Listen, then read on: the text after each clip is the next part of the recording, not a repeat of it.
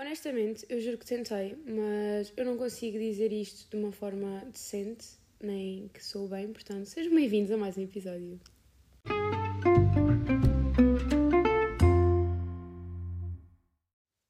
Na introdução ainda parecia bem, malta. Pois é, bem-vindos a mais um episódio de Falta de Vista. E tenho Covid! Opa, a sério, eu. Toda eu sou um mimo neste momento. A, minha voz está neste estado péssimo. Eu não sei sequer se devia estar a gravar isto. Porque a minha voz está num estado péssimo e vocês não deviam ser obrigados a lidar com isto.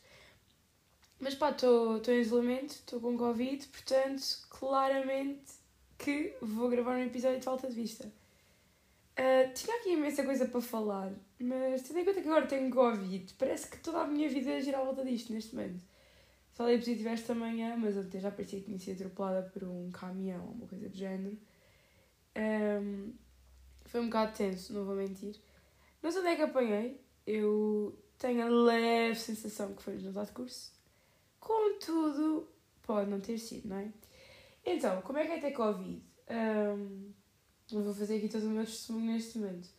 Que é, não tenho aqueles sintomas que toda a gente tem, tipo, ai meu Deus, fiquei sem paladar, sem cheiro, tipo, não, ainda tenho.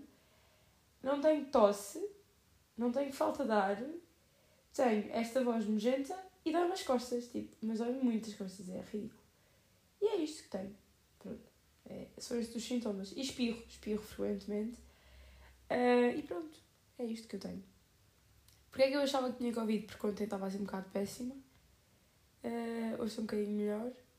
E é isso. E então, uh, de repente, da última, vez, desde a última vez que eu gravei um episódio até hoje, já imensa coisa aconteceu. Uh, tive a Missão País, estive em Milão, eclodiu toda uma guerra na Europa. Uh, e é isso. E apanhei Covid, portanto, está, está tudo incrível. Uh, falar um bocadinho de, da Missão País. Uh, não, não quero aprofundar muito, porque eu não sei se todas as pessoas que, que veem, que veem Boa Marinas, o Covid já está a afetar o cérebro, que ouvem este podcast, se, se efetivamente acreditam no mesmo que eu, mas para mim a missão foi, foi um bocadinho um misto de emoções, mas ao mesmo tempo foi muito bom, porque consegui uh, aproximar-me de pessoas incríveis, conheci pessoas incríveis, e foi uma semana muito boa em muitos aspectos. Uh, e principalmente porque deu para perceber que a faculdade também é efetivamente um sítio onde eu posso encontrar mais pessoas que pensam como eu, que se sentem como eu, que acreditam nas mesmas coisas que eu uh, e que efetivamente uh, não é apenas um sítio onde eu vou ter aulas de vez em quando porque não vou a todas, percebem? E foi mesmo bom nesse sentido. Conheci imensa gente de imensos cursos e é mesmo agora encontrar-me com cada um deles na faculdade e, e sentir que, que, que, me sinto, que, sentir que me sinto boa e sentir-me acolhida uh, com cada um deles. E foi mesmo muito bom. Depois fui a Milão, Zito, é verdade. Uh, fui a Milão numa das piores semanas da história.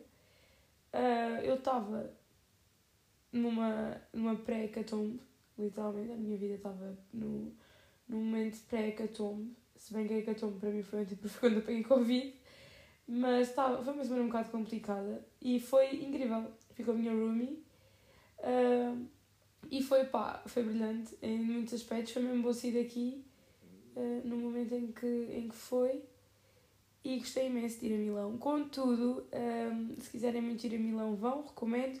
Porém, tenham, tenham logo isso em mente que não é uma cidade mega italiana. Vocês não vão encontrar ruas mega italianas e tudo muito Pinterest e um estético muito italiano, não vai acontecer.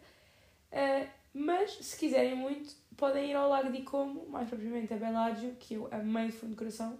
Gostei muito mais de Bellagio do que Milão, uh, don't judge me. E, e pronto, e, e aconselho imenso.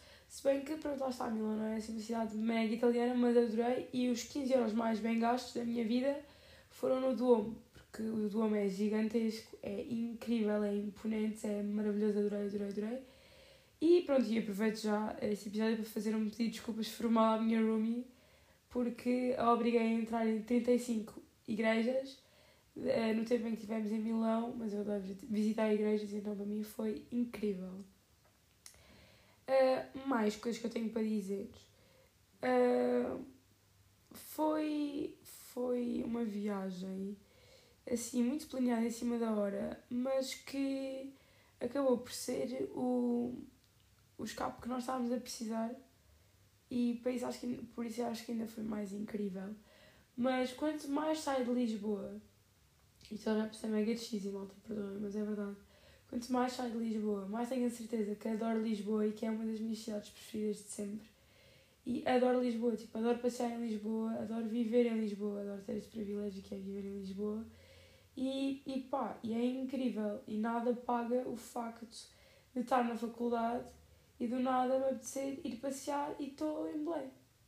Uh, e acho isso incrível. Em Belém, uh, na Baixa, Marquês, que também é fofo, nem venham. A Vida Liberdade, os restauradores, tipo, aquela zona de Lisboa é incrível. Portanto, nada paga isso e por muito que viaje, por muito que saia de Lisboa e de Portugal, no caso, uh, tenho cada vez mais certeza que é uma das cidades mais bonitas e que adoro viver aqui. E isto para dizer que também adoro o facto de haver imensa coisa para fazer em Lisboa, porque casualmente estás em casa aborrecido e tens 30, 30 exposições para ver, tens imensas coisas para visitar, tipo, imensos monumentos para visitar. Uh, como eu já fiz inclusive com a Rita, minha querida Rita, um beijinho para ela, adoro, a minha amiga Rita. Um, nós estamos muito bem, pensamos, olha, vamos aqui, vamos ali, não sei o quê, e em cima do joelho vocês preparam uma tarde e é incrível. Pronto, agora aquelas coisas mais random, não é? Que vocês tinham saudades. Uh, durante esta semana houve um, um acontecimento que me deixou, começou a deixar perturbada, não vou mentir. Que era. Eu via moedas num sentimento todo lado. A minha querida Carol e a minha amiga Rita, se ouvirem isto, vão perceber e vão saber que é verdade, porque elas, pronto, partilharam no meu sofrimento esta semana. Em todo o lado eu encontrava moedas de um cêntimo, era completamente ridículo. Tipo, eu não sei. Tipo, primeiro estava pobre, esta semana tive paupérrima, e então começou por ser uma piada interna de que eu só tinha um cêntimo, tinha perdido o único cêntimo que tinha, mas nada, havia um cêntimo do lado. Era no CEDAR, era na biblioteca, foi quando fui à missa ocupado, fui ao Lidl ali, tipo, o troco foi um cêntimo, comecei a arrumar a minha roupa e do nada nos bolsos dos casacos estava um cêntimo, tipo, assustador. Eu comecei a pensar, será que isto tem um, todo um significado uh, alternativo? Será que tem? Será que não tem? Na realidade acho que não tinha, mas achei curioso partilhar, pronto, um cêntimo me perseguiu. E é sempre bom darmos valor às pequenas coisas da vida, hashtag amor, hashtag paz, hashtag... Ah pá, desculpa. É que lá está, eu às vezes uh, digo este tipo de coisas e depois parece que estou a gozar, mas eu não estou, estou só tipo... Pá, estou só a ser eu, entendem? Compreendendo? Enfim. Voltando, agora uh, eu ia. Pronto, um dos pontos que eu tinha para falar era gravar este episódio de suspeita de Covid, porque eu ia gravar este episódio ontem, mas entretanto já não é suspeita, é mesmo Covid a sério. Uh, mas o engraçado foi que eu ontem cheguei a casa, estava muito mal, muito combalida, muito péssima. Uh, fui fazer um teste antigênio e deu negativo. Eu tipo, ah, rainha da vida, tipo, não tenho Covid. Passei mesmo mal a noite e esta manhã fui fazer um teste assim naquela e de nada, tipo, uh, nem sequer tinham passado os 15 minutos. Foi tipo, logo, mais convidado impossível. Uh, e pronto, e é isso. E eu estou aqui chata no meu quarto, não é? Já estudei TRI, porque ela está convidada, mas não está incapacitada. Portanto, já estudei TRI, já estudei DC. Devia estar HRI, devia, mas não estou a. Já estive a ver mestrados, portanto, imaginem o ponto do meu aborrecimento. E pronto, a minha roomie já me veio fazer uma visita aqui à janela, muito querida. Uh, e é isso. É isso que temos para hoje. Uh, e agora queria falar também de um assunto que me deixa um bocado. Enfim. Uh, é, um bocado, é um assunto um bocadinho delicado, não, não vou mentir, que, que é o que está acontecendo na Ucrânia. E eu sinto-me burra, porque eu estudei RI, para começar, e eu estava em Milão e eu disse, voltei mesmo muito, tipo, muito convicta para a minha roomie e disse: Amiga, acabou a tensão na Ucrânia. O Putin uh, reconheceu a independência de Luhansk e Donetsk. Portanto, uh, pronto, vai acabar, vai deixar, de, vai deixar de chatear a Ucrânia, porque acho que lhe disse uma coisa assim do género. Porque eu não sei o que é que deu ao meu cérebro, mas eu, eu li tipo. uh, Putin reconhece a independência de regiões uh, separatistas da Ucrânia e na minha cabeça foi qualquer coisa do género como ele reconheceu a independência tipo que eles eram um Estado soberano e, e deixou e tipo foi a vida dele claramente que não foi isto claramente que o descalabro começou a hecatombe começou quando uh, efetivamente o presidente da Federação Russa vai e, e pronto, reconhece a independência de dois territórios ucranianos, não é?